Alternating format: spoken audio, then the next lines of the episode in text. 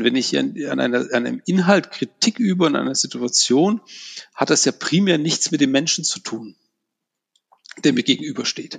Und wenn ich das aber vermische, dann ist das nie gut. Das ist aber eine Sache, die man sich verinnerlichen muss, wo man sagen muss, okay, das, ich muss es lernen zu sortieren und einfach Ebenen und Emotionen zu trennen. Hier ist Christoph Mauer und du hörst 100 Pro Zen, den Podcast über Fokus bei der Arbeit, Achtsamkeit im Alltag und auch diesmal wieder über grundsätzliche Fragen des Lebens. Ich spreche heute mit Tino Münster. Er ist Professor für Anästhesie, Direktor der Anästhesiologischen Klinik am Krankenhaus der Barmherzigen Brüder in Regensburg und vor einiger Zeit war er einer meiner ausbildenden Oberärzte. Dich erwartet ein Gespräch über die innere Ausrichtung ärztlichen Handelns, über Anstrengung und über Empathie. Danke, dass du zuhörst. Ich wünsche dir viel Spaß und eine lehrreiche Zeit.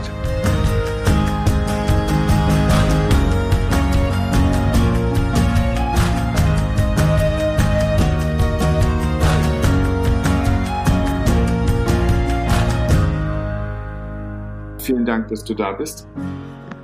Ja, gerne. Dankeschön. Es ist der 22. Dezember, 21.30 Uhr und wir machen das um diese Uhrzeit, weil du noch in der Klinik gearbeitet hast und morgen früh fängst du dort wieder an, nehme ich an. Und damit sind wir gleich bei der ersten Frage. Was ist das denn für eine Duracell-Eigenschaft, die du hast? Ich kenne dich ein bisschen auch so aus der Klinik. Woher hast du denn eine Energie, dass du Lust hast, mit mir nach so einem Tag abends auch nochmal so ein bisschen zu besprechen, so Deep-Zeug? Ne? Ach, du, genau, du, du kennst mich. Also die Frage ist immer, was ist anstrengend im Leben und was nicht. Ne? Und ich finde zum Beispiel, wenn wir zusammen ein bisschen reden, das ist nicht anstrengend. Ne? Also das ist, äh, man muss nachdenken, man muss sich konzentrieren, aber das ist auch angenehm. Und das ist auch immer eine Frage der angenehmen Erholung. Und was ich mittlerweile schon gelernt habe, man braucht halt, ich schaffe schon auch in der Klinik immer mal fünf Minuten Auszeit zu nehmen, dann, dann geht so ein Tag leichter.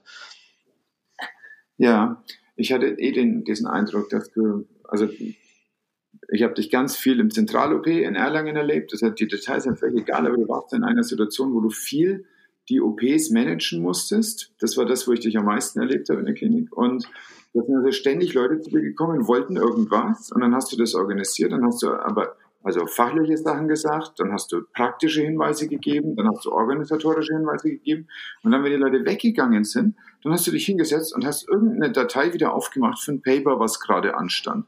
Das heißt also so ganz, ganz schnell von einem Ding zum nächsten umgeschaltet und warst da voll drin. Was ist das denn für ein Skill? Wo kommt das denn her? Wie machst du das? Das ist eine gute Frage. Das, ähm, wir hatten ja im Vorfeld schon ein bisschen gesprochen und man überlegt dann auch.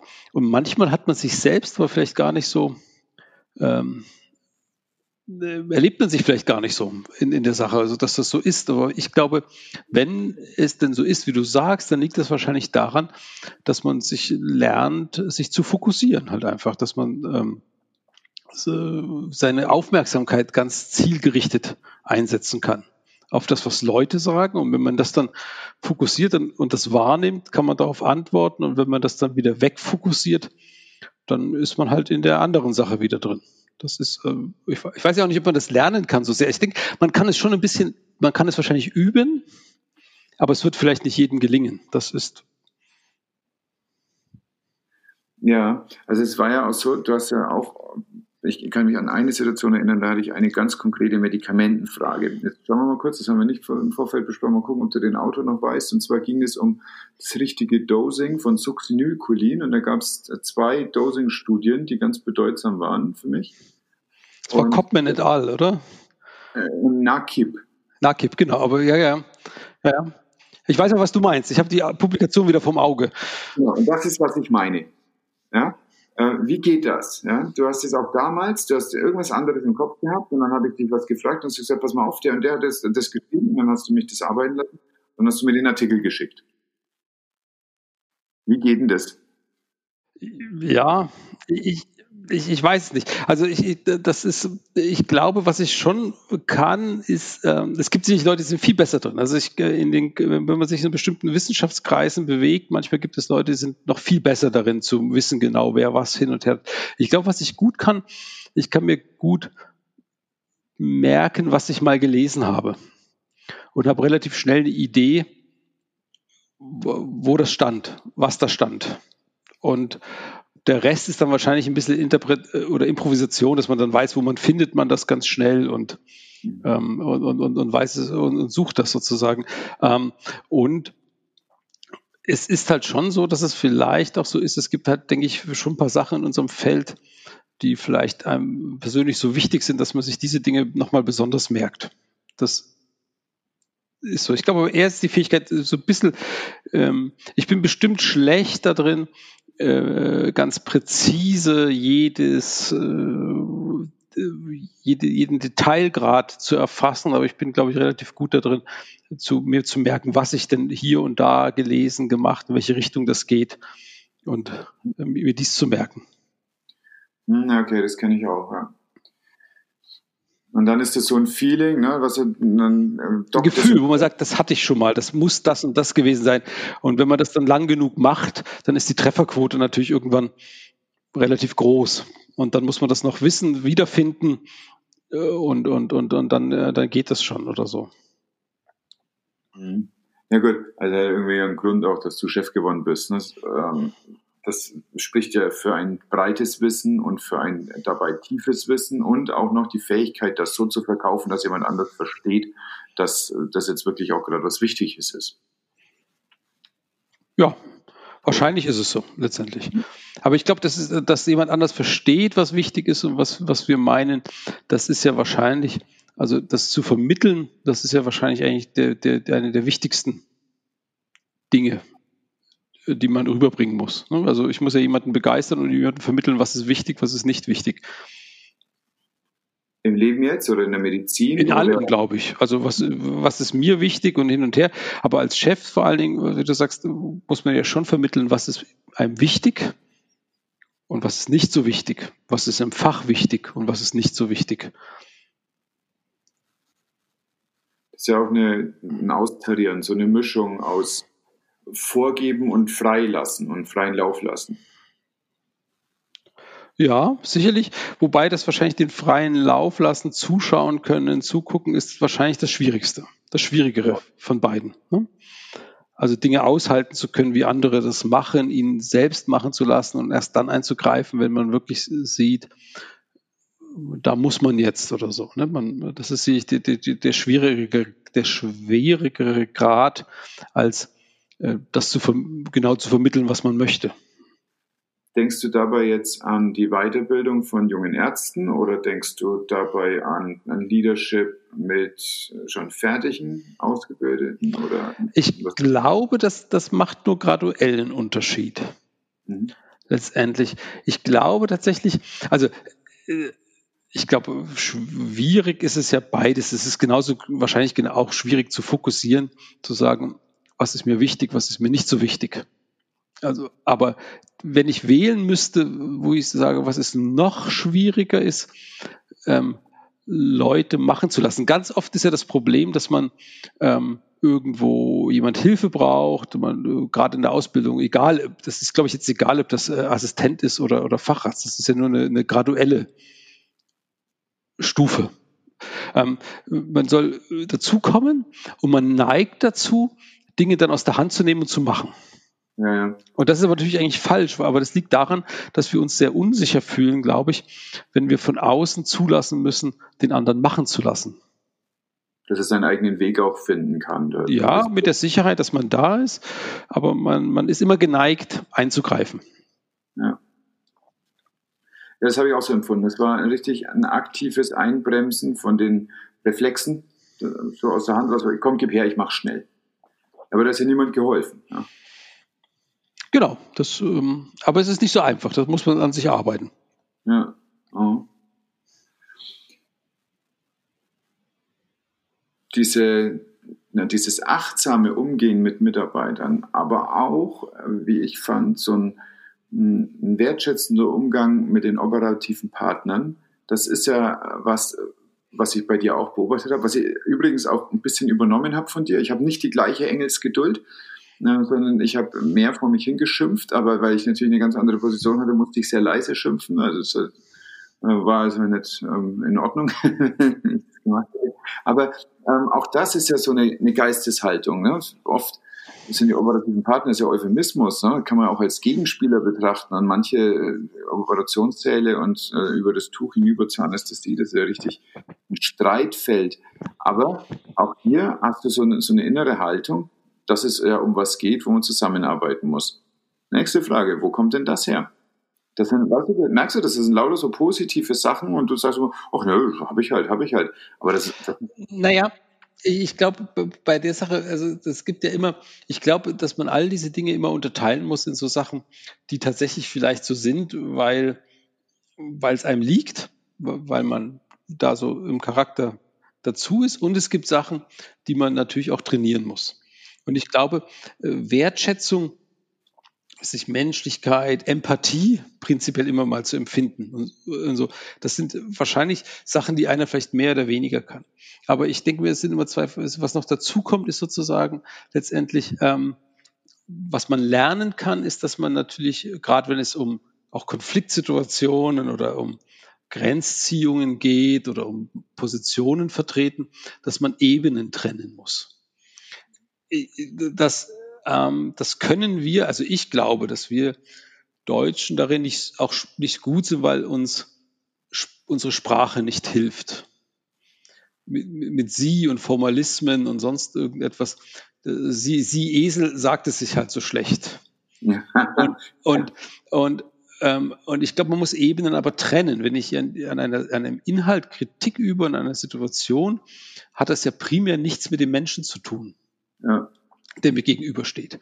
Und wenn ich das aber vermische, dann ist das nie gut. Das ist aber eine Sache, die man sich verinnerlichen muss, wo man sagen muss, okay, das, ich muss es lernen zu sortieren und einfach Ebenen und Emotionen zu trennen. Mhm. Ich muss meine Position vielleicht gut einordnen, ich muss meine Befindlichkeit äh, zuordnen, ich muss mir dessen bewusst sein, wo vielleicht auch bestimmte Stimmungen und Gefühle herkommen. Das ist das eine und muss das, wie gesagt, trennen, um es zu vermitteln. Und das zweite ist, ich brauche ja immer ein Ziel, ein Ziel des Diskurses. Es, mhm. es hat ja keinen Sinn, äh, einen, einen Streit anzufangen des Streites willen. Ich muss ja immer, also ich muss ja immer wissen, wo möchte ich hin? Mhm. Und egal, mit wem ich mich unterhalte, sei es einem Streitfall, auch da nützt es nur, wenn ich sage, okay, was, was muss am Ende rauskommen? Also im Zweifel bei uns in der Medizin für irgendwas Gutes für den Patienten oder irgendeine Lösung für den Mitarbeiter. Und ich glaube, das ist so, ist, ist so eine Sache. Und das Dritte, was ich glaube, ist sozusagen letztendlich, ähm, ähm, dass ich immer noch glaube, dass Autorität kommt durch Kompetenz. Das heißt, äh, man muss sich nicht groß machen um, um zu wirken. Also man, man ist das in dem, wie man ist. Ja. Und man muss das nicht, nicht irgendwo äh, herspielen, sozusagen. Und man muss bereit sein, das ist vielleicht dann vielleicht die vierte Sache noch, man muss bereit sein, sich bis zum Ende auch für das, was man dann anfängt, verantwortlich zu fühlen. Also viel, viele streiten ja auch um des Streites willen und dann ist gestritten und dann ist vorbei. aber das, auch wurscht, ne? aber, das, aber das, das, das geht eben nicht. Ich muss mich manchmal vielleicht streiten, ich muss eine, ähm, äh, muss äh, vielleicht mitfühlen, eine Lösung, muss wissen, wo will ich hin und muss auch bereit sein, diesen Weg dann im Diskurs bis zum Ende, bis zum Ziel zu gehen. Und das ist ja Musik manchmal. Ne? Das ist, das kann ja anstrengend sein, ne?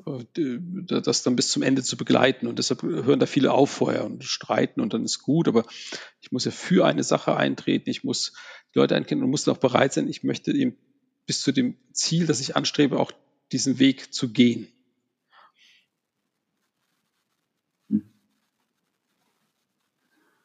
Ja, ich hatte jetzt die ganze Zeit im Kopf das, äh, sagen wir mal, im Nachtdienst oder, oder also in ganz konkreten Situationen, aber letztlich sprichst du damit auch über die sagen wir, die innere Diskursethik ähm, der Wissenschaft, wo es auch ja darum geht, eine ganz klare Meinung zu finden und dann zu belegen und dann eben bis zum Ende das auch durchzufechten, oder? Ja, das eine. Aber auch was du sagst im, im, im Nachtdienst ist es ja genau das Gleiche. Ne? Das ist immer das Gleiche. Du sagst, hast eine Meinung, die vertrittst die, du, du bist, äh, du, du versuchst sie zu belegen du, du musst die Ebene zurücknehmen und sagen, ich, ich, ich will auf diese Sachebene zurückkommen, um die es geht. Und wenn eine Lösung dann rauskommt, die ich, äh, wo ich hin will, die ich vertreten will, dann kann die ja auch mal wehtun. Ne? Das ist ja im Nachtdienst genauso zu sagen, wir machen jetzt hier nicht den dritten Saal auf, aber es ist dringend, wir machen das hintereinander und dann dauert es länger. Aber dann muss ich ihm sagen, okay, dann dauert es länger, es ist aber das Richtige und dann gehe ich aber auch den Weg bis zum Ende. Ja, also okay. das, das, e-, egal auf welcher Ebene man das äh, vertritt sozusagen. Und viele machen, man streitet sich dann und dann ist der Streit und dann will aber dann doch keiner irgendwie, weil er sagt in der Hoffnung, ähm, dann macht man das gar nicht mehr oder irgendwas. Das, das ist ja sinnfrei. Ne? Also Streit nur um des Streites willen, das hilft nichts. Ich bin auch immer dafür, dass der Nachbar, der, der dann schimpft, weil die Kinder im Garten spielen, dem sollte man halt äh, immer, immer wieder das Stück Kuchen bringen ne? und sagt mal, ob man nicht einen Kaffee zusammen trinken will. Das, das macht viel mehr Sinn, als äh, irgendwie über die Hecke zu brüllen oder so. Das ist. Mhm. Ich glaube auch diese Nähe und äh, Erleben, dass der andere irgendwie ein Mensch auch ist und nicht nur in einer Rolle auf mich zutritt, das halte ich für ganz bedeutsam. Wir haben äh, beide auch schon in einem kleineren Haus, auch in äh, Erlangen gearbeitet. Und da fand ich, war der Umgang miteinander anders, auch weil man sich einfach direkt am Nachmittag wiedergesehen hat auf Station. Und im großen Haus war es manchmal so, dass man den anderen vielleicht sechs Wochen nicht mehr gesehen hat. Und äh, da lässt sich leichter poltern, wenn man weiß, den habe ich jetzt eh sechs Wochen nicht mehr im Blickfeld. Ja, ich meine, es lässt sich immer, es ist ja auch so, es ist ja schon eine Weisheit, ne? umso höher man kommt, umso mehr lässt sich poltern. Ne? Mhm. Es ist ja so, wenn man dann irgendwo leitender Oberarztchef ist und man poltert, wer will denn dann was gegens Poltern sagen? Ne? Ja. Aber, aber, das, aber das führt ja zu nichts. Das ist ja, äh, man muss sich ja immer fragen, also man darf auch mal, man darf schon auch mal emotional sein, laut sein, sonst irgendwas, aber man muss sich immer wieder einbremsen und, und muss sagen, okay, jetzt nehmen wir das mal alles weg, so geht's nicht, wie machen wir es denn dann?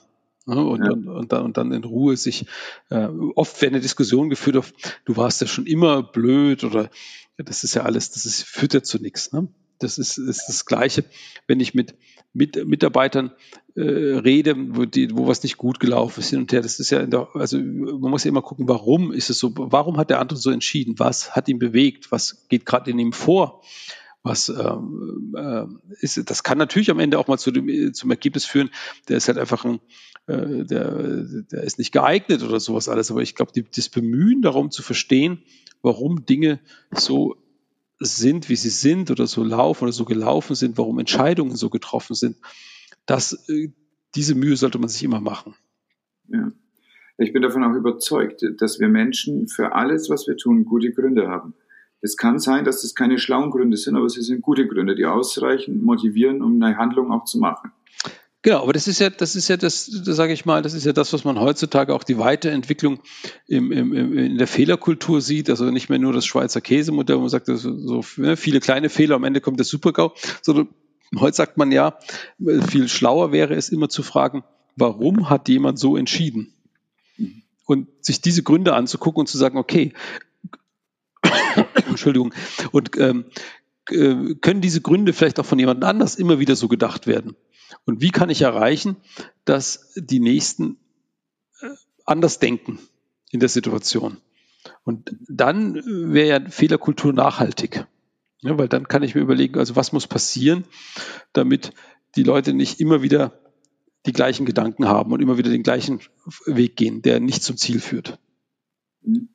Ja, also ja gut, viele äh, Kultur und äh, sagen wir, Humanfaktoren und diese Sachen, das ist auch so ein Hobbythema von mir. So, wie du vorhin schon sagtest, zu manchen Sachen hat man halt irgendwie dann noch eine besondere Beziehung und das ist auf jeden Fall ein Thema, womit ich mich sehr auseinandergesetzt habe. Du sprichst jetzt gerade an, wie kann man das stumpfe Ende in so einer Fehlerkette ansprechen. Das spitze Ende ist ja oft das Individuum, da kann man festmachen, ja okay, der hat jetzt das und das gemacht, das war jetzt das und das Problem ähm, äh, der hat es falsch gemacht. Ne? Das ist so der Reflex, den wir üblicherweise haben hier. Und dann heißt es so Naming, Blaming, Shaming und dann äh, der wird jetzt dann degradiert oder irgendwas anderes bestraft, sanktioniert oder so. Aber tatsächlich, wenn er das gemacht hat in einem Umfeld, das dazu führt, dass Menschen solche Sachen machen, dann muss das Umfeld geändert werden. Und das ist dann das stumpfe Ende. Das ist natürlich viel schwieriger, das zu durchdringen und da an wirkungsvolle Mechanismen zu kommen. Genau, aber das ist halt immer die Frage, sich hineinversetzen und, und, und mit den Leuten fragen, wieso bist du dazugekommen? Ne, das ist natürlich, aber es ist nachhaltiger. Ne? Das ist letztendlich das, worauf es ja ankommt. Ja, weil sich eine Kultur innerhalb der Organisation genau. etabliert. Ja. ja. ja.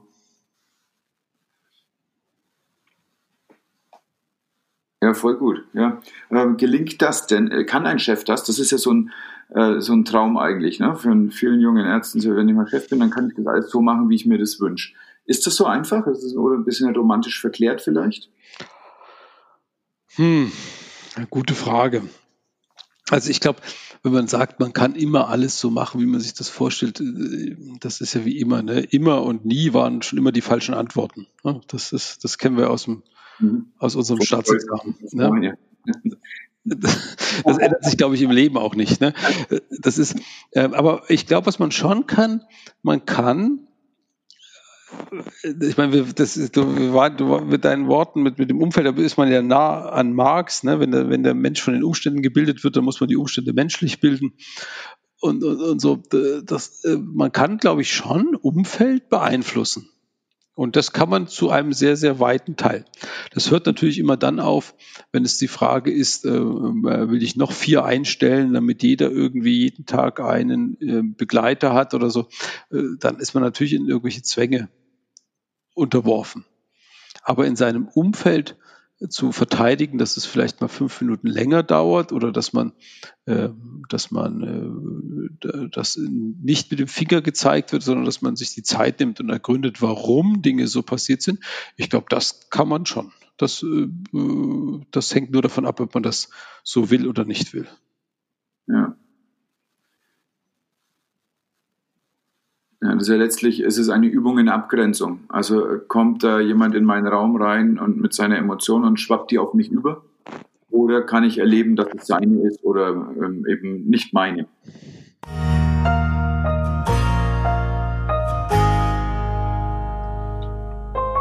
Ihr seid eine Klinik, die ja auch ausbildet. Wir haben eine unglaubliche Masse an jungen Menschen, die Medizin studieren wollen und danach auch arbeiten wollen.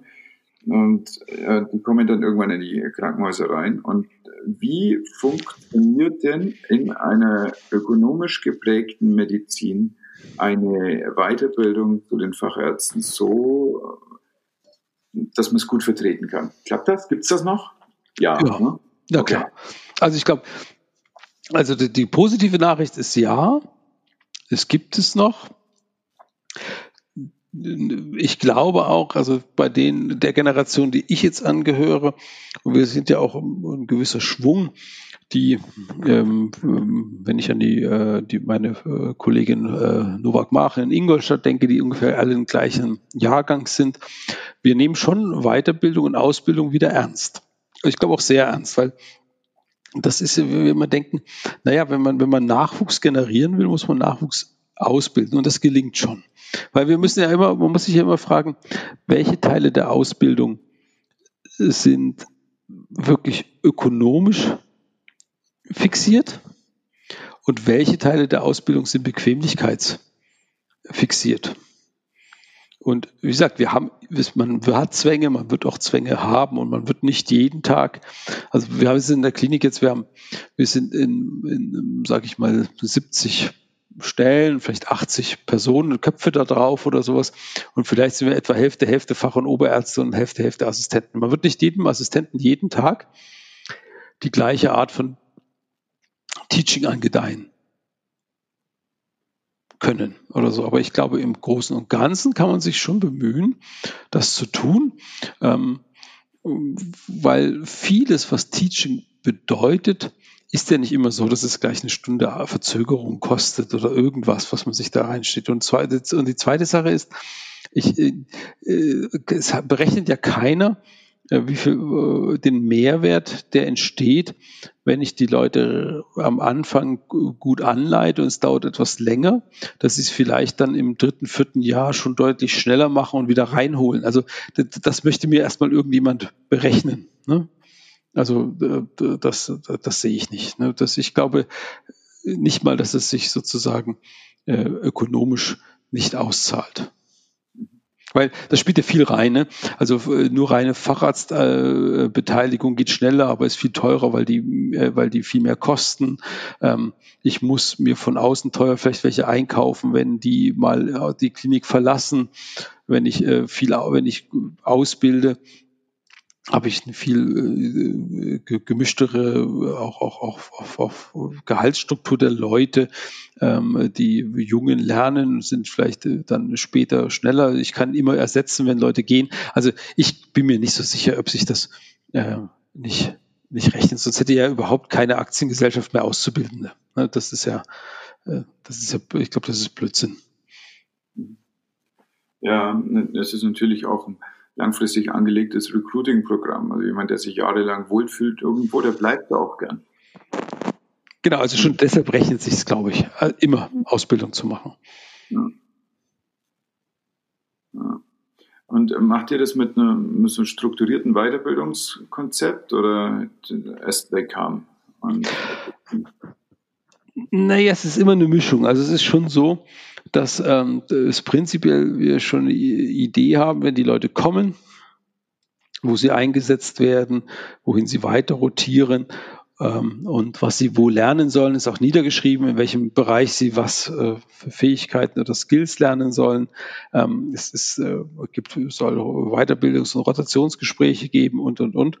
Ähm, und wie immer ist natürlich dann eine gewisse Improvisation dabei, dass man sagt, Mensch, heute ist aber der im Urlaub, deshalb musst du nochmal dorthin und hin und her. Also das ist natürlich nie äh, so ganz eins zu eins abbildbar. Eins zu eins abbildbar sind solche, also ganz reine Curricula nur, wenn man das so macht, wie es sich wie in England oder, oder Niederlande, dass Assistenten halt einfach nicht alleine arbeiten dürfen. Ne? Zum Beispiel in der Anästhesie. Sondern es gibt immer ein Fahrrad neben dem Saal und dann kann man die Assistenten in einem festen Programm dazu rotieren wenn die in so einem gemischten Programm hat man natürlich immer mal auch Zwänge mit Ausfällen und und und. Aber prinzipiell gibt es schon, äh, gibt es die niedergeschrieben ganz klar, welche Bereiche sie wann ungefähr durchlaufen sollen und was sie da lernen sollen. Ja. Hattest du einen Lieblingsbereich? Ähm, gute Frage. Also ähm, ich war gern, also meine eine sehr schöne Zeit war die Zeit, als ich in der, in, bei uns in der Kopfklinik war, also Neurochirurgie Augen. Ja, den war, ja. Weil ich da einfach wahrscheinlich, das war so der Switch, ne, vom Facharzt, Funktionsoberarzt, Oberarzt, da war der Bereich, wo ich, ähm, wo ich sehr viel, wo, wo ich am meisten Sprung erlebt habe, wahrscheinlich in, in, in, in meinem Werdegang als Facharzt nochmal dorthin zu kommen, dann war ich nicht Funktion oder als Funktionsoberarzt, dann Oberarzt, nochmal viel zu lernen, ähm, Verantwortung oder Führungsaufrollen einzunehmen. Und deshalb hat man das vielleicht auch so intensiv erlebt. Und zwar eine Zeit in dem, in dem Gespann, was wir dort waren, mit dem äh, Hubert Schmidt und dem Alexander Zabazis, der eben sehr gut funktioniert hat. Würdest du denn nochmal Medizin studieren? Mit allem, wie du jetzt weißt, wie sich der Arztberuf entwickelt hat und so? Ja, Schon, also von, von mir gibt es ein ganz klares Ja, ähm, ähm, weil ich glaube, dass es nach wie vor vielfältig ist, was man erleben kann, dass es für viele eine Nische gibt, weil ich nach wie vor, ich meine, das war mein erstes Erlebnis mit der Medizin, war immer, die, die in Erlangen studiert haben, wissen das ja unser alter Herr Professor Rohn in der Anatomie, der von den Urberufen geredet hat, ne, das war also ne, der, der Richter, der, der Pfarrer, der, der Arzt, oder so, die, die, die berufen sind, etwas zu tun. Und ich, ja, ich würde immer wieder Medizin machen. Ja. Der Herr Rohn war, also die Vorlesung war Wahnsinn. Also ich habe diese Einführungsveranstaltung, die er gemacht hat für die Erstsemester, sechs oder sieben Mal angehört und bin dann mal in Folgesemester mit reingegangen. Und ich habe jedes Mal was Neues verstanden. Der hat so wirklich in der Tiefe durchdrungen, was so das Wesen Arzt ausmacht. Das mhm. war mein hat sich das verändert aus dieser, also er ist ja, meine, der hat ja noch Steiner lesen hören und so. Das ist ja wirklich ein Jahrhundert an, an Wissen, was da in, in dieser Vorlesung äh, kulminiert hatte. Ähm, und inzwischen hat sich aber der Beruf ja geändert. Wir haben inzwischen so Sachen wie die Cochrane Foundation, es gibt Leitlinien, es gibt in unserem Fach enorm viele, enorm gute Leitlinien auch. Und ist es wie, oder wie hat es den Beruf verändert? Ist es noch das gleiche Freestyle, wie man das vor 50 oder 60 Jahren hatte? Naja, für Freestyle, ich, ich glaube, man darf da auch nicht zu romantisch dran gehen oder nostalgisch. Ne? Also auch Freestyle ist nicht gut. Man muss ja immer auch sehen, wenn man guckt, äh, was ist ich, wir gucken wir doch mal Mütter- und Kindersterblichkeit und und und an, ne? Oder wenn man Bücher aus den 20er Jahren nimmt, wo dann drin steht, was Narkose ist, ne? Also irgendwie ist gefährliches Unterfangen und selbst den gesündesten kann es einfach dahin raffen. Oder äh, so, so steht es ja da drin. Ne? Also, also muss man, darf man nicht alles verklären. Mhm. Aber was ich immer interessant finde, ist, ähm, das ist mir mal aufgefallen, wenn man, wir reden ja immer von unserer Evidence-Based Medicine, ne? also was du gerade gesagt hast, Cochrane Reviews, Leitlinien und, und, und. Das Interessante ist aber, ich weiß, hast, hast du mal die Originalpublikation von Sackett gelesen? Ich glaube 95 oder so ist die. Das ist, wieder bei der Evidence-Based Medicine um drei Säulen. Okay, genau. Und da steht eben nicht drin, es geht um Daten ja. sondern da steht immer drin, dass die, die, die, die, die, die beste Erkenntnis aus Daten kombiniert werden soll mit Erfahrung des Behandlers. Genau, die persönliche Erfahrung des Arztes und die Werte des Patienten. Genau. Und so steht es da drin. Aber das ist reduziert worden, gerade in den 2000ern, immer ja. auf Daten.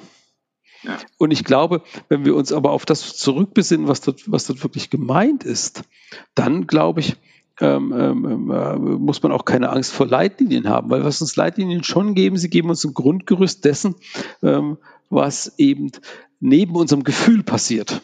Mhm. Wir, wir, wir begründen ja vieles mit einem Gefühl, was wir, was wir haben. Ne, und sagen, also ich, oder, oder na, na, wo wir sagen, das, ja, das habe ich ja schon immer so gemacht. Und also ich habe das so erlebt, dass das so und so gut ist. Und ich glaube, um uns davor zu schützen, sind ja prinzipiell Leitlinien und Gedanken nicht verkehrt. Und das, was aber dann, was die nächste Stufe ist, was, was eben viel schwerer zu lernen ist, tatsächlich äh, dann herzugehen und sagen, okay, ich weiß, so und so ist es, aber passt denn das auch auf den Patienten, den ich jetzt vor mir sehe?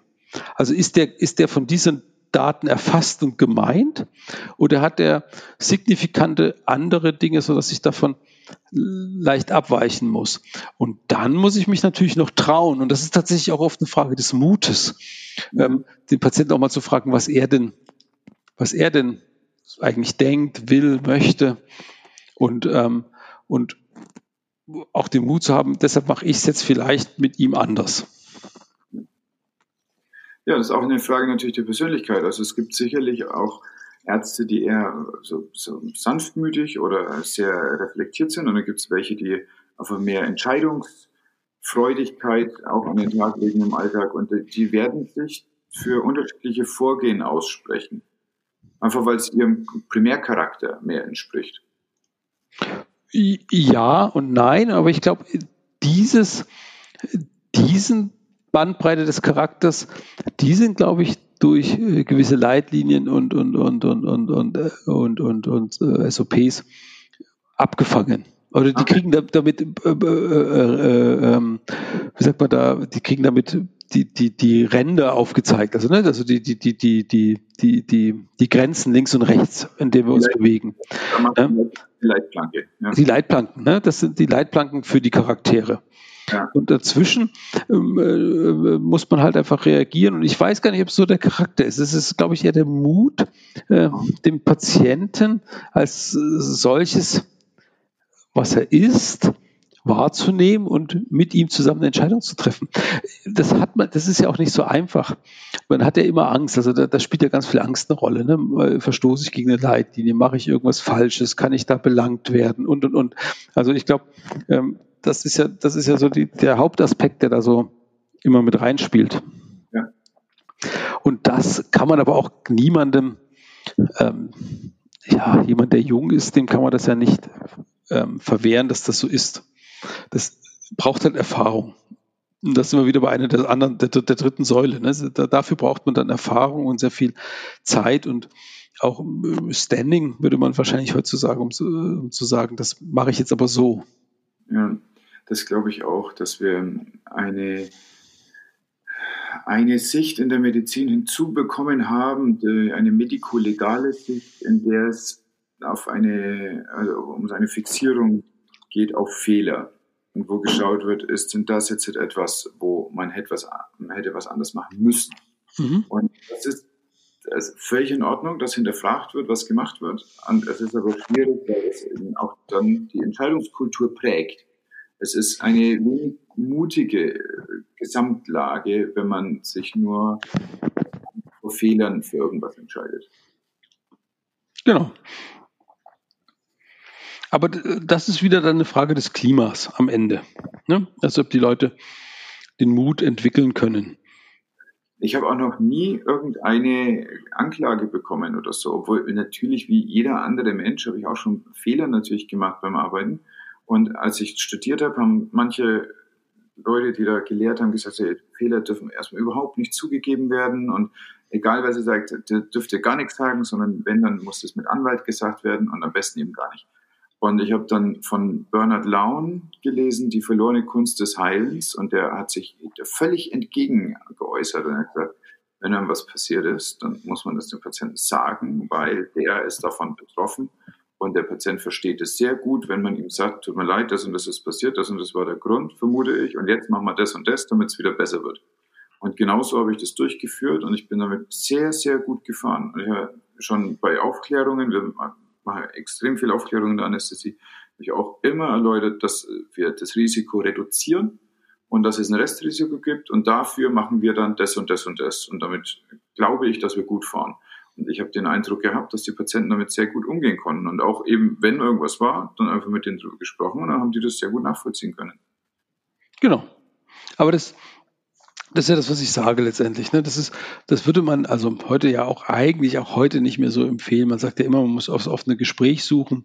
Man un, ganz unemotional, unbewertet auch Tatsachen schildern, sagen, was sich daraus ergibt ich glaube, dass das immer äh, der vernünftige Weg ist letztendlich. Ne? Aber das gibst du mir auch zu, um irgendwann angstlos zu werden und angstfrei und sonst irgendwas, ist es tatsächlich, das braucht auch eine Zeit. Ne? Das braucht, wenn man jung ist, ähm, ähm, Klima, dann kann man auch nicht alles machen. Es braucht immer auch, ähm, sage ich mal, die Dosis, äh, dass man, dass Entscheidungen, die man treffen muss, immer dem Ausbildungsstand angemessen sind. Also ich glaube, ein Problem ist, dass man zum Beispiel, äh, das ist das Unter- und Überfordernde, man darf auch Leute nicht über, äh, man muss auch Leuten in Ausbildung immer ähm, äh, das Maß an Anforderungen geben, äh, von dem man sich bewusst ist, dass sie es auch erfüllen können. Ne? Ja. Und irgendwann äh, werden sie ihren Weg finden. Und im, im Glück vielleicht das, was wir heute immer weniger haben, was wir früher ja viel, wir hatten ja viel über Rohn gesprochen, wo man sagte, gut, die konnten doch sagen, ich habe bei Herrn sowieso in sowieso ja. studiert. Ne? Ja, also ich habe in Danzig Medizin studiert, bei Professor sowieso.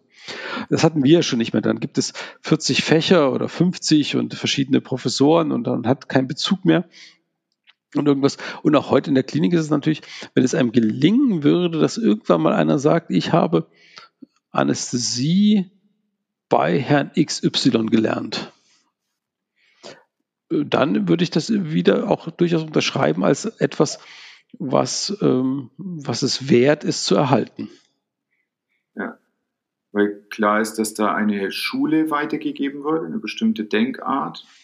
Ja, auch Umfeld, Umfeld, Menschlichkeit, alles, was dazugehört. Das ist ja, das hört ja nicht auf bei, bei, wie behandle ich Patienten, sondern wie gehe ich mit allen Dingen um, wie offen bin ich, wie, wie äh, gehe ich mit Fehlern um, äh, bin ich pünktlich, ähm, ähm, äh, war soll ich mich belesen, bin ich innovativ? Also das, das spielt, das spielen ja ganz viele Aspekte eine Rolle. Ja gut, in Regensburg kann man ja bei Münster lernen, ne? das kann man dann auch erzählen. Ja, ja. ja ich muss mal vorsichtig sein. Es gibt ja auch eine Uni und ähm, aber ja, und äh, also wenn ich für mich sprechen würde, sozusagen, wenn ich, das ist ja immer die Frage, ist, ist man dann gleich eitel oder nicht oder sonst irgendwas. Aber was ich, was ich mir für, wenn, wenn man, wenn ich überlegen würde, was ist, wenn man in 20 Jahren zurückguckt, dann ist es schon was, wenn, wenn Leute sagen, ich habe bei dem und dem gelernt, also Medizin, so gelernt, ne, mein Fach gelernt, mein, mein, äh, Sachen mitgenommen, was für mich behalten, für meinen Umgang, für mein Wesen, für, für, für Dinge, wie ich die Welt sehe. Und das hat mir, und das, äh, das hat, hat mich geprägt, das hat mir getaugt, das war gut. Dann finde ich, das wäre immer noch das beste Lob, was man, ja. was man haben könnte. Ja, was wären die drei Sachen, wo du dir wünschst, dass jemand sagt, wenn er bei Münster gelernt hat, dass das sind die drei Sachen, die er mitgenommen hat? Ich glaube, dass äh, wahrscheinlich irgendwas so, so in der Richtung Menschlichkeit, mhm. Also dem Patienten gegenüber, den Mitarbeitern gegenüber, dem im ganzen Umgang sozusagen. Und da verbirgt sich schon so vieles, äh, das prinzipiell das Gute drin sehen, äh, zu hinterfragen, wer der andere eigentlich ist, was er will, warum, wieso, also diese Dinge. Dann vielleicht das, die generelle des, äh, Sache des Fragens, warum. Also, dass man, dass man immer wieder überlegt, warum mache ich Dinge, wieso mache ich Dinge, dass man Dinge hinterfragt und neugierig bleibt Dinge anders, besser zu machen. Und ich meine, das andere ist ja, dass, äh, dass viele, die ein bisschen näher kennen, wissen, dass Geduld und Demut. Ne? Ja. Dass man Geduld mit sich und anderen haben muss, dass Dinge werden, dass Dinge Zeit brauchen und immer wieder das Bewusstsein, dass Dinge nicht Gott gegeben sind, dass Dinge auch schlecht schief gehen können, dass Dinge gut, dass man was dafür tun muss. Also das erinnert mich an eine deiner endjährlichen Rundmails, in denen du so mal ein bisschen Lesestoff an alle Mitarbeiter der Klinik geschickt hattest. Und da hattest du über Kairos geschrieben. Das ich war, erinnere mich, ja. ja es war also grob, ja. Ja, ich habe mehrere Leute das weitergeleitet. Und das fand ich deswegen schön, weil du da so eine Art Studium Generale ja eingefordert hast von den Leuten, ne? dass sie sich einfach mal mit was beschäftigen, was weit jenseits der, also nicht nur des Tellerrandes, sondern auch der intellektuellen Komfortzone liegt. Mhm. Wie bist du auf diese, erstmal auf die Idee gekommen? Und wie bist du auf die Themen gekommen? Und wie haben denn andere Leute darauf reagiert? Ich weiß, ich habe mich immer bedankt, aber ähm, wie haben denn andere, haben die Leute reagiert darauf? Ja, also wie gesagt, der, der Anfang, das ist wie immer oft mit solchen Dingen viel unspektakulärer, als man denkt. Es war so, dass unser Herr Professor Schwilden, der nun leider schon seit einigen Jahren verstorben ist, ähm, der äh, unsere experimentelle Anästhesiologie geleitet hat. Ähm, ja, der auch immer sehr intellektuell über viele Dinge nachgedacht hat. Aber der hat irgendwann mal eine E-Mail geschrieben, dass er den Leuten äh, zum, zum Jahreswechsel Serendipity wünscht für die Forschung. Ich weiß nicht, ob dir das, der Begriff was sagt. Ich weiß auch nicht mehr, ob ich ihn so richtig jetzt so ad hoc zusammenbringe. Aber ich glaube, es geht darum, ähm, ähm sozusagen im Müßiggang zur Erleuchtung zu kommen. Also, dass, dass man nicht viel, nichts tut und plötzlich die, diese Idee hat. Ah. Und das hat mich damals, äh, äh, angefangen hat es damit, dass ich gesagt habe, äh, da habe ich erwidert. Also ich habe mich dann irgendwie gedacht, da, das, kann, das möchte ich jetzt immer nicht so stehen lassen, oder da, da schreibe ich mal eine Gegenantwort und habe gesagt, naja, Serendipity ist schön, aber äh, wenn man äh, zwei, sage ich mal, relativ kleine Kinder hat, irgendwie, äh, was weiß ich, 60 Stunden die Woche arbeitet und so, dann, dann ist es ein bisschen schwierig mit dieser Serendipity. Also ich wüsste nicht, wann sie kommen sollte. Ne? Also ähm, und so ist das Ganze, äh, damit hat es angefangen eigentlich. Und da habe ich übers Jahr oftmals, ähm, wenn ich irgendwas Interessantes hatte, wo, was ich gelesen hatte, mir das so ein bisschen zur Seite gelegt und, und habe und hab gesagt, Mensch, das, das ist aber jetzt mal ganz spannend oder das ist ganz interessant und ähm, äh, das wäre es mal wert, dass die Leute das sich damit beschäftigen. Und da ging es ja immer um so Themen auch sozusagen wie ähm, ne, mit, mit, welchem Anspruch gehe ich an Dinge ran, was kann ich erwarten, was einfach auf mir, Dinge mir zugeflogen kommen, was muss ich tun, was spielt sonst im Leben eine Rolle. Und das habe ich auch übernommen. Ich habe auch letztes Jahr hier den Leuten was geschrieben und äh, bin auch für dieses Jahr gerade wieder dabei, was zu machen, weil ich immer denke, man soll man, wir müssen uns ja auch mit, mit, mit der Welt beschäftigen. Ne? Also ich halte zum Beispiel äh, deshalb, äh, ich glaube tatsächlich dran, dass man, wenn man gut sein will in Führung, muss man auch vieles erlebt haben. Äh, also man muss sich in Situationen hineinversetzen können und man muss den Leuten eben auch vermitteln, dass, dass es immer links und rechts noch viel, viel mehr gibt. Ne? Und, und, und weil ich das wichtig finde. Ne? Also wir leben ja in keiner Blase, die Medizin heißt, sondern in der Gesellschaft. Und äh, was ich immer noch sehe, ist, dass es vielleicht auch interessant wäre, ähm, äh, ja, es gibt ja, es gibt ja auch vielleicht ideale Vorstellungen, die, die, die übergeordnet sind und dem man sich auch verpflichtet sein soll, fühlen sollte. Und man muss, denke ich, von der Welt schon so ein bisschen äh, Dinge mitnehmen und begreifen. Und da gibt es schon so ein paar interessante Ideen, ähm, die, die, ähm, die man sich annehmen sollte. Und das versuche ich einfach so ein bisschen nebenher, wenn es die Zeit zulässt, den Leuten zu vermitteln. Also äh, dieser Podcast wird auf jeden Fall nach dem Jahreswechsel erst publiziert. Kannst du jetzt ein kleines Sneak Preview machen, um was es gehen wird? Ja, also eine Sache, die mich dieses Jahr äh, schon fasziniert hat, und da können mich, äh, wahrscheinlich macht man sich jetzt auch wieder ganz viele Feinde, die sagen, das ist irgendwie, was, was ist denn das wieder abstrus, ist das Buch. Also das Buch selbst kann man wieder streiten, also keine literarische Hochkost, aber das ist dieses Buch Gier. Ähm, was dieses Jahr rausgekommen ist, ist eigentlich ein Thriller, klassisch mit irgendwie hoch, runter. Aber da geht es darum, also das, ich weiß nicht, ob du das kennst. Nein. Nee, das ist, wie gesagt, das ist jetzt sicherlich nicht äh, literarische Hochkost, aber es ist spannend und da geht es letztendlich darum, um, ähm, um Wirtschaftsideen. Ne? Also ist immer Wachstum das Richtige und ähm, äh, und da geht es um Alternative. Wird ein Wirtschafts- und Weltwasserträger umgebracht, der eine Rede halten soll, weil er, also bla bla. Aber was mich daran fasziniert, ist der Gedanke, ähm, müssen wir immer wachsen?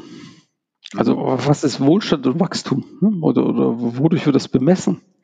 Äh, ist, ist die Gesellschaft zum, zu, zu, zugrunde gehen verurteilt, nur weil sie vielleicht sagt, wir wollen mit dem, was wir produzieren, alles ermöglichen, was uns wichtig ist? Oder müssen wir immer, immer mehr und mehr und mehr und mehr produzieren? Und ähm, an wen verkaufen wir das dann eigentlich und warum? Und warum geht es uns schlecht, wenn wir nur das produzieren, was wir brauchen? Also äh, diese Gedanken beschäftigen mich gerade dieses Jahr äh, schon irgendwo extrem. Und da, da, da, das, das, da, da klar, gefühlt in meinem Innersten verstehe ich das nicht. Ne? Also ich zweifle gerade an diesen Fragen, das muss es immer mehr sein und, ähm, als, als, als einziger wahrer Motor. Ja, na gut, wir sind natürlich in einer Zeit sozialisiert worden, in einer Gesellschaftsform, in der das Wirtschaftswachstum ein, also schon zum Fetisch stilisiert wurde. Wir sagen ja auch nicht irgendwas schrumpft, sondern das ist negatives Wachstum. Das ist also völlig absurde äh, Verkehrung von Realitäten. Genau, aber das, das, das ist sozusagen, das ist ein Teil, der mich, der mich gerade so ein bisschen beschäftigt und bewegt. Ne? Also in dieser Richtung. Ein zweiter Teil, der mich bewegt, ist, äh, was heißt äh, warten können also, da war es äh, vor kurzem irgendwo ein Artikel, der darum geht, dass, dass wir warten, dass wir eigentlich gut warten können als Menschen, wenn wir ein Ziel haben. Also wenn wir sagen, äh, wenn wir ganz klares Datum und Ziel haben des Wartens. Ne? Ja. Ähm, äh, und, aber, und unbestimmt macht uns immer ängstlich. Das ist das eine. Und das dritte war das, was mich dieses Jahr sehr fasziniert hat. hat es war, war mein Sohn, der äh, mit seinen 15 Jahren, wir haben so, ein, wir haben so eine kleine Kreidetafel auf dem Tisch stehen, wo, wo jeder immer mal was draufschreiben kann. Irgendein Spruch, was er gelesen hat und sonst irgendwas. Und der hat von sich aus irgendwann draufgeschrieben, Hard Work beats Talent when Talent doesn't work hard. Also, also, also, das ist so ein bisschen eine dieser Richtung, dass ich sage, naja, wir müssen für das, was wir wollen, schon auch irgendwie was tun. Also, ja. also wenn uns etwas was wert ist, können wir, können wir, reicht es nicht zu sagen, ja, das, das, das will ich jetzt oder das ist mir jetzt wert. Ich muss es was dafür einsetzen, ich muss dafür was bringen. Ne? Ich muss mich investieren. Ich muss mich investieren, ich muss, es muss unbequem sein, ich muss Zeit investieren und äh, das muss, äh, das spielt auch eine Rolle. Ja. Ja, super. Also sowohl, dass ihr so ein Kommunikationsritual habt, wie diese Tafel, als auch, was du da für ein Smartie hast. Sehr schön. Schön, dass er so ein Spaß hat mit Wörtern. Ich meine, der Artikel über das Warten war im letzten Zeitmagazin und es ging darum, äh, mit dieser amerikanischen ähm, Psychologin, die da Arbeit gemacht hat zu Patienten, die auf Diagnosen warten von einer Biopsie und so Zeug. Mhm. Mhm. Fand ich auch sehr spannend was da für ähm, Sachen sich entwickelt haben, für Coping-Strategien und welche Ressourcen die Menschen entwickelt haben und damit dem Warten auch eine, also neben diesem passiv ausgeliefert sein, eben was Aktives gegeben haben, wo sie gestalten konnten und damit ihre Selbstwirksamkeit wieder zu. Ja, und da muss ich mal schauen, was ich daraus mache, gell? Ja, danke. Ich würde gerne in deinen Verteiler wiederkommen. Geht das? Kriegen wir schon irgendwie hin. Das ist ja schön. Ja, ein Newsletter, der einmal im Jahr erscheint, das ist einer, den ich auf jeden Fall lesen werde. Das gefällt mir. ja, unbedingt, möchte ich gerne. Hast du sowas wie Routinen? Jetzt haben wir gerade, also weil wir gerade von dieser Kommunikationsroutine da innerhalb eurer Familie mit der Kreidetafel gesprochen haben. Hast du so Routinen, wo du dir einfach mal was angewöhnt hast, wo du weißt, das tut dir gut, das sortiert dir den Geist und den Tag? Da, da, das ähm, als spontan hätte ich Nein gesagt. Ne? Also mit Routinen und Ritualen tue ich mich immer schwer.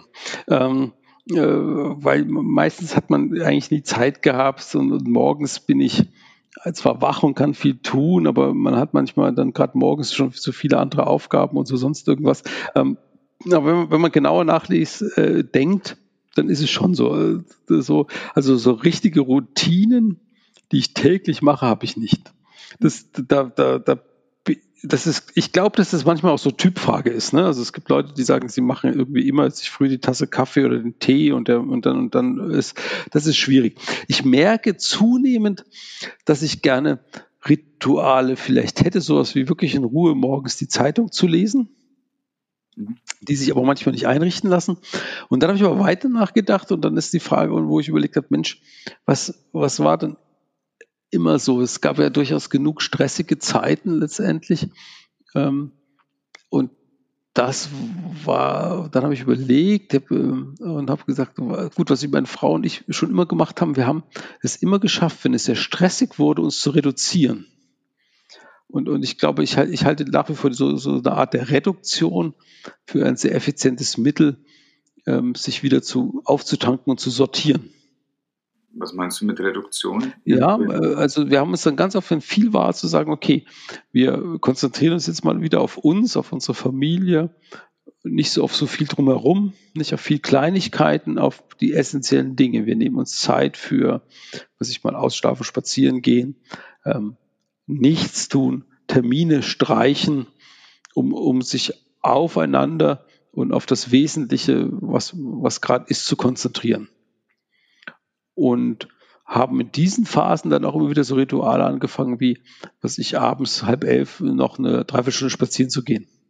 Um, um zu sagen, okay, alles, was sonst an dem Tag untergeht, kann warten, weil man hat dort einen Punkt, wo, wo man weiß, da hat man dann Zeit für sich und kann sich austauschen und, und, und, und, und kann schweigen, erzählen, äh, irgendwie. Das waren die beiden Sachen. Also wenn Rituale ja, mal phasenweise sowas wie Spaziergänge und sonst einfach punktuelle Reduktion. Dann Lossagen von Umgebungen, von Terminen, von allen möglichen anderen Dingen. Und ich glaube, das ist, was uns vielen schwerfällt, ne? Reduktion aufs Wesentliche. Ne? Also wir verzetteln uns ja ganz oft in viel zu viele Dinge, die alle sein müssen. Ja. Was, was, uns, was, was wir meinen, was alles äh, machen, was alles machen muss. Gell? Ja, wir haben so eine Fear of Missing Out. Ja, und, und genau. Und ich glaube, ab und zu in so Stresssituationen zu sagen, okay, ich blende das mal alles aus, sondern ich überlege mir drei, vier Dinge, die sind wichtig und nur auf die konzentriere ich mich jetzt. Ich glaube, das hilft sehr in, in Stressphasen, sich wieder zu sammeln. Ist das auch wieder ein Learning beispielsweise von der Intensivstation? Hm, weiß ich gar nicht letztendlich. Das ist ja in, in dem Sinne, dass man sagt, in dem Moment, wo man wo, wo Situationen unbeherrschbar werden oder schwierig werden, muss man sich natürlich immer äh, auf, auf, auf, auf, auf Schritt Step by Step konzentrieren. Aber das meine ich gar nicht so, sondern wirklich, ich meine hier eher das Lossagen von, ein, von, von, von, von Einflüssen, die auf einen einstürmen. Zu sagen, okay, ich bin jetzt mal einfach, ich, ich muss nicht die tausend Leute treffen und dieses mache, jenes mache, sondern ich ich, ich, was ich muss, ist essen, schlafen, trinken. Ne? Also und und, und, und dann muss ich mich, muss ich Zeit haben, ich muss nachdenken können, ich muss Luft zum Atmen gewinnen. Und das kann ich nur, wenn ich, wenn ich mich mal rausnehme aus diesem, aus diesem, aus diesem ganzen Kreislauf. Und wir müssen ja heutzutage sagen, wir sind ja heute nicht mehr in einer Situation, wo wir 16 Stunden arbeiten und nur 8 Stunden daheim sind. Also es ist ja in vielen Bereichen schon eher auch umgekehrt. Das heißt, ich glaube, was ich schon empfinde, ist, dass viele Leute mit dem Stress in der Freizeit hapern. Ne? Also auch, auch was rundrum dann alles ist, was man alles muss. Ja, genau. Ich glaube auch viele Leute beschäftigen sich mit Blödsinn. Ja, genau. Und, deshalb, und da muss man manchmal einfach sagen, okay, ich beschäftige mich jetzt mal mit nichts mehr, außer mit den wesentlichen Dingen. Denk mal nach, konzentriere mich und, äh, und, und, und, und gehe in diese Richtung. Ja. Mhm. Ja, Dankeschön. Das ist ja eine, äh, das geht eigentlich in, in, einen, in einen spirituellen Bereich, ne? also denkt, also ein spiritueller Aspekt der Lebensführung, äh, nach innen kehren. ja. Außen. Aber, aber das, das ist ja jetzt, sage ich mal, das sehe ich auch losgelöst von jeder Religion. Ich glaube, das ist tatsächlich so eine tief verwurzelte, eigentlich ist es eine tief verwurzelte Sehnsucht, glaube ich. Nach? Ja, nach Spiritualität. Ich glaube, ohne das kommt, die zeigt sich nur im anderen Gewand. Aber ich glaube, das sind so, das sind schon Momente, wo man auch wieder, wieder Kraft schöpft. Und das ist, äh, und ich glaube, das Wesentliche ist, um, um dann äh, man, äh, sich zu reduzieren auf wesentliche Dinge. Ja. Äh, hast du eine Buchempfehlung für mich, außer Gier? Ich habe es mir schon aufgeschrieben. Ja, ähm, es, es, gibt ja immer viele Bücher, die man, die, die, man gut findet und die man gelesen hat und die, die irgendwie schön sind. Ähm, ähm, ich, hab, ich, hab, ich bin jetzt drauf gekommen wieder, also es gibt ähm, also ein Buch sozusagen, was man schon lange her das ich gelesen habe, war ähm, Die Brautprinzessin.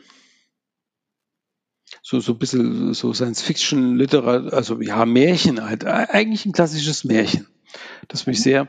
Da gibt es im Vorwort so eine Szene, wo, äh, wo glaube ich, jemand, ähm, äh, erwachsen ist, dem Kind was vorliest und das, und das Kind sagt, das ist aber nicht fair. Und er sagt, und der Vorleser sagt, ja, aber wo steht geschrieben, dass das Leben fair ist? Das, und dann hinterher kommt so eine Geschichte, die finde ich immer ganz nett.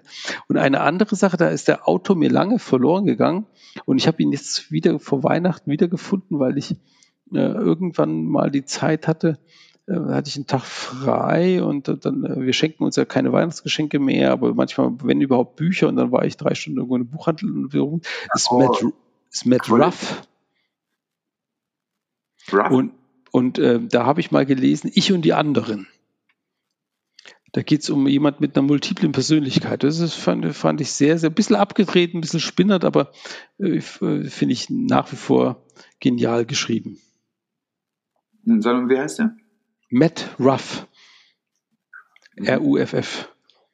Ja. Ich und die anderen. Ähm, das finde ich nach wie vor sehr, sehr wunderbar. Ja, okay, cool, Dankeschön. Ich verlinke es. Ich finde äh, überhaupt, also multiple Persönlichkeiten ist ein extrem interessantes Thema. Es ist so schwer vorstellbar für mich. Aber das ist eine Realität, die da die Leute haben, die, das ist eine Realität für die. Genau. Und da ist ein Buch drüber, das ist, das, was es auf eine, finde ich, wunderbare Seite beschreibt. Und man braucht auch lange, bis man überhaupt äh, kapiert, worum es eigentlich geht. Aber ähm, finde ich nach wie vor gut und schön. Cool, Dankeschön. Schön. Ich danke dir für das ganze Gespräch, für all die vielen Themen. Ich weiß überhaupt nicht, wie ich das in der anderen zusammenfassen soll. Das war ein kleiner wundervoller Ritt durch alles, was die Medizin so spannend macht. Cool. Ja, Medizin ist ja auch spannend. Da sind wir uns beide ja einig. Ich glaube, äh, Menschen helfen ist immer noch eins der, der schönsten Dinge, äh, die man tun kann. Ne? Und, ähm, und, und, und ich glaube auch das Bewusstsein ab und zu, was man, was man bewirken kann, was man helfen kann. Und ähm, sich auch verantwortlich fühlen. Das ist ja so, ne? wir sind ja beide so, ne? der kleine Prinz, Exupéry und so, ne? du, die, was du dir vertraut gemacht hast und so. Aber sich für, also verantwortlich zu fühlen und Leuten wirklich äh, Halt zu geben, sie zu leiten und so. Ich glaube schon, dass auch der, der, gut, der gute Arzt ähm, sich nicht groß vom, vom äh, Pfarrer in unseren Kulturen wirklich unterscheidet. Ne? Also was Halt geben und Führung angeht. Also äh, ich denke, dass in, zum gewissen Teil die Ärzte die Priester der Postmoderne sind. Und da geht man hin, um einem Heilsversprechen zu lauschen. Das, äh, ob man das jetzt gut findet oder nicht, das sei mal dahingestellt. Aber viele Menschen wollen äh, dort letztlich ihren Ablassbrief auch kaufen, möchten dann zum Beispiel eine Therapie dafür, dass sie ihr Leben so weiterführen können wie früher. Das ist alles etwas, wo die Medizin mit einem sehr gloriosen Heilsversprechen, so ab den 80ern, wo es dann um individualisierte Medizin ging, hineingestochen ist. Und viele Leute haben das mit offenen Armen angenommen, weil die Kirchenzeit da eben auch mh, hm, ja, ein bisschen einfach an ähm, Deutungshoheit verloren hatten. Und dann hat sich dieses Vakuum halt geschlossen mit der Medizin. Genau, aber, aber ich glaube, aber was wir uns schon bewusst sein müssen, ist, äh, also gerade Ablass wollen wir nicht handeln. Ne? Ja, wollen wir nicht, aber das wird, das wird, das passiert ja. Ja, aber es, ist, aber es ist unsere Verantwortung, genau ja. das klar zu machen ja. dass wir das eben nicht sind und nicht wollen, ne? sondern dass wir, dass wir die Leute schon dorthin führen und mitnehmen, äh, mit einem Gewissen, natürlich mit Menschlichkeit und allem. Ich meine, Ablass war nie menschlich, ne? Und wir, wir, wollen ja menschlich sein und wir wollen die Leute mitnehmen und wir wollen alle zusammen ihnen auch zeigen, äh, oh, was, was, was, was der Weg ist, der für sie ein gangbarer ist. Ja. Ja, ich stimme dir zu. Aber es ist halt auch verlockend. Ne? Es kommt jemand und sagt, ich möchte ein Mittel gegen das und das, und dann sagt man, oh prima, ich habe hier ein Mittel gegen das und das, ich kann dir helfen. Tatsächlich ist es ja in der Regel so, dass alle diese akut- und intensivmedizinischen Bemühungen, die wir machen, die sind ja total gut für den Moment, aber die ändern ja grundsätzlich nichts am Patienten, sondern die geben ihm die Chance, sich von einer akuten Erkrankung zu erholen. Und dann muss er aber was an seinem Leben ändern. Es gibt ja, ja einen Grund, dass er dahin gekommen ist. Also keiner, der eine Herz-OP bekommt jetzt, der ist ja nicht krankheitsnaiv, ja, therapienaiv, der hat ja vorher schon ganz lange Zeit irgendwelche Sachen gegen Bluthochdruck bekommen oder gegen hohe Blutfälle oder gegen seinen Zucker. Und, aber er hat nie äh, diese, diesen Schmerz, den er vorher hatte, umsetzen können in eine nachhaltige Veränderung seines Lebensstils. Das ist richtig. Aber das ist ja unsere Heilkunst. Ne? Also ich meine, wir wissen ja immer noch, auch das war Rohn. Ne? Also der Patient hat erstmal per se nicht Schuld. Also im, im Sinne von, von der ersten Behandlungsintention. Ne? Er kommt erstmal und ist, das ist ja das, das, das letztendlich irgendwie religiös gleiche. Erstmal mit, mit, mit das, äh, wie jeder andere mit einer Unschuldsvermutung. Er ist erstmal hat ein Leiden, von dem wir befreien müssen. Und dann ist die große Kunst, wie wir ihn da jetzt, wie, wie wir das Ganze dazu bringen, dass wir sagen, okay, was ist der Eigenanteil, was ist der Fremdanteil, wo wollen wir hin und wo, was wollen wir machen. Und ich sehe es bei uns schon auf der, als in, in der Intensivmedizin als, als, als auch ein, ein extremes. Machen kann man ja viel, aber mit den Leuten immer wieder zu besprechen, mit den Leuten, mit den Angehörigen, ähm, wo, was ist das Ziel unserer Bemühungen? Wo wollen wir hin? Was hat der Mensch gewollt?